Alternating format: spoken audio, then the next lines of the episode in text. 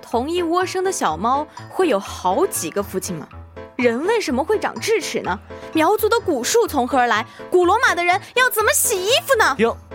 再问下去，我头都要秃了。哎，你知道人有多少根头发吗？你知道当代大学生为何会头秃吗？啊，我不知道。不知道？哼，那就来不秃头研究所吧，让你知道知道。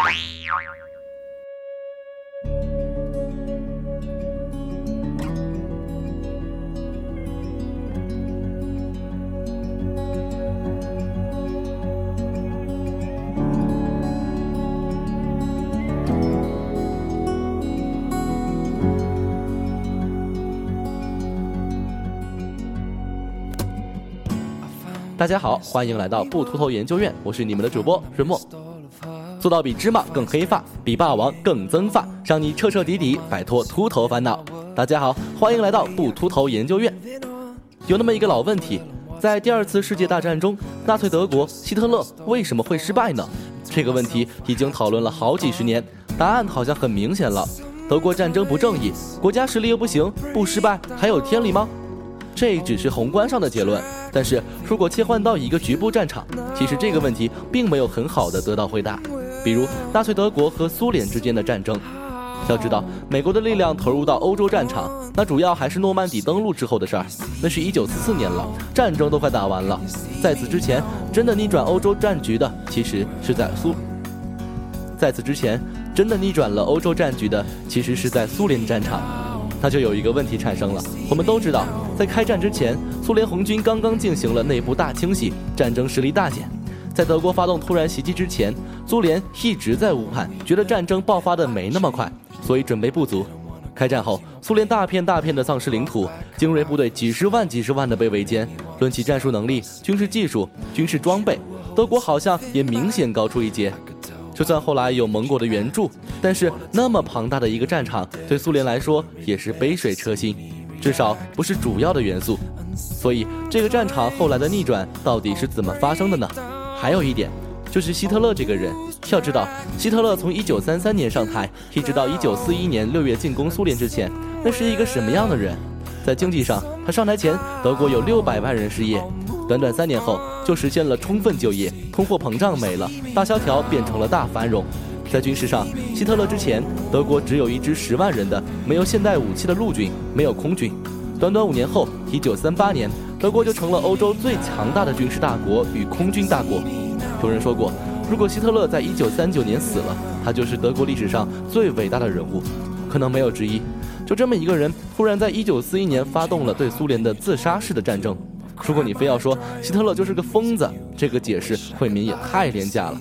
他背后一定有他的可以言之成理的行为逻辑。今天我们不秃头研究院就要探讨探讨这个问题。我们先来看看希特勒这边的情况。第一次世界大战，希特勒是作为士兵参战了，德国输掉了。但是德国是输在战场上吗？没有，德国没有丢失任何领土。德国投降是因为承受不了总体战。什么叫总体战？这个词还是德国人鲁登道夫发明的。简单说就是那个时代的欧洲人突然意识到。战争再也不是以前那种国王和贵族之间的事儿了，是全国上下所有人民的事儿。早在1890年，德军总参谋长老毛奇就预言，下一次战争可能要打七年，甚至三十年，因为现代国家的资源太巨大，一次会战不足以让任何国家放弃战争。他侄子小毛奇当参谋总长的时候，在一九零六年说的更明白，那是一种民族战争，不是一次决定性会战所能完成的，必须经过长期苦战，把全部国力都耗尽，否则一个国家是不会屈服的。意识到这一点的是德国人，而恰好说出了德国的软肋。为啥？德国的内部整合也不错，对，德国要打整体战，而这恰好说出了德国的软肋。为啥？德国的内部整合也不错。对，德国要打总体战不难不难。对，德国要打总体战不难，难的是长期坚持总体战，因为德国的内部资，因为德国的自然资源极为贫乏，石油、橡胶这些重要的战略物资全部需要进口，连粮食都不能自给自足。第一次世界大战后期，德国在战场上死的人还没有后方饿死的人多。为什么德国后来投降了？主要是因为后方不稳，士气低落。后来，所以。后来希特勒这一代德国人一总结一战的经验，就有人说，就说有人在背后捅了我们一刀，非战之罪也，这是基本前景。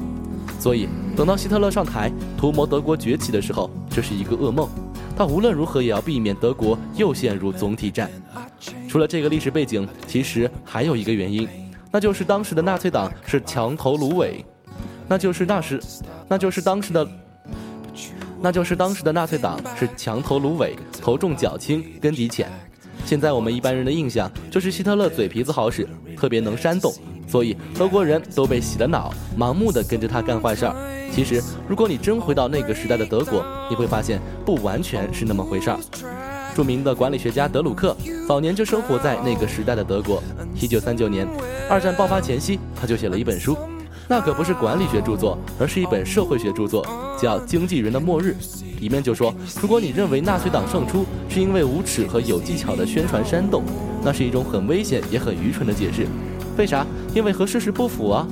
按照德鲁克的观察，直到纳粹党上台之前，所有的宣传工具其实都牢牢地握在反法西斯分子手上，没有哪家拥有广大读者的报纸不进，没有哪家拥有广大读者的报纸不极尽嘲讽希特勒之能事，支持纳粹及反支持纳粹及法西斯的。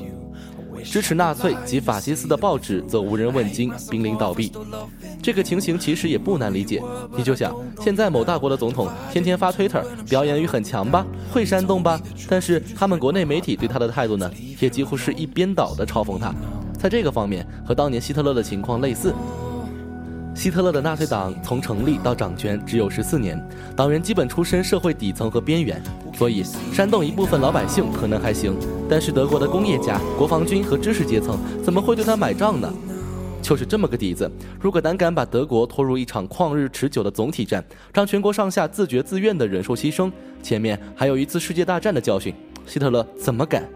所以，希特勒在备战的时候，总体思路就是怎么尽量避免总体战和持久战。明白了这些背景，你才知道为什么是希特勒发明了闪电战。什么是闪电战？单点突破，快速突破，围歼对方有生力量，摧毁对方的抵抗意志。潜台词是什么？是尽量不把整个国家拖进来，进入总体战。二战刚开始就是这么打的。德国一天时间拿下丹麦，五天占领荷兰，十二天拿下南斯拉夫，十八天荡平比利时，二十三天夺取挪威，二十七天征服波兰，三十九天让法国投降。到这个时间，在希特勒的算盘里，完美呀！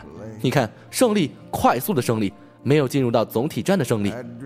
看看德国国内的情况，二战前的德国虽然在扩军备战，但是规模其实很有限。在二战爆发的，在二战爆发前的六年，整个德，在二战爆发前的六年，整个德，整个德国工业产值仅有百分之六到百分之七直接用于军事。二战爆发以后，德国一直没有总动员。甚至在对苏联开战以后，因为前几个月打得比较顺手，德国还把一部分军工生产能力转入了民用。那请问，希特勒是因为特别仁慈吗？不是啊，前面讲，还是前面说的那两个原因。无论是第一次世界大战给德国带来的经验，还是纳粹党的薄弱社会基础，都决定了不。无论是第一次世界大战给德国带来的经验，还是纳粹党的社会薄弱基础，都决定了他不敢让德国国内的生活水平下降。无论是第一次世界大战给德国带来的经验，还是纳粹党的薄弱社会基础，都决定了他不敢让德国国内的生活水平下降。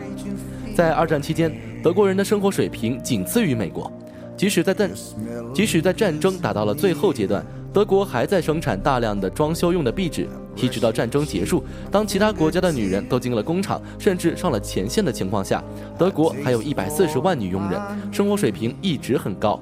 这说明啥？说明德国经济一直没能切换到战争状态里面去。再说军备生产，再说军备生产，你可能没想到，到一九四二年，德国百分之九十的军工厂还在搞一班制，还没有三班制。到一九四三年，德国人一周工作时间才开始增加，增加了多少呢？到了一周。到一九四三年，德国人一周工作时间才开始增加，增加了多少呢？到一周四十九点二小时。你算一算，一天工作七个小时，连九九六都没做到。从这个角度，我们进一步明白了纳粹德国为 连九九六都没做到。从这。从今天这个角度，我们进一步明白了纳粹德国为什么输，不仅输在没有道义、没有实力，还输在了没有能力和。不仅输在没有道义、没有实力，还输在了没有能力和没有胆量真正动员国家的全部潜能。大国博弈赌上了国运，也许这种对国家大国博弈赌上了国运，也许这种对国家力量的全部动员能力才是真正的决定因素。好了，不秃头研究院保护你的每一根头发，我们下期再见。I search for the peace in your eyes. They're empty as paradise. They're empty as paradise.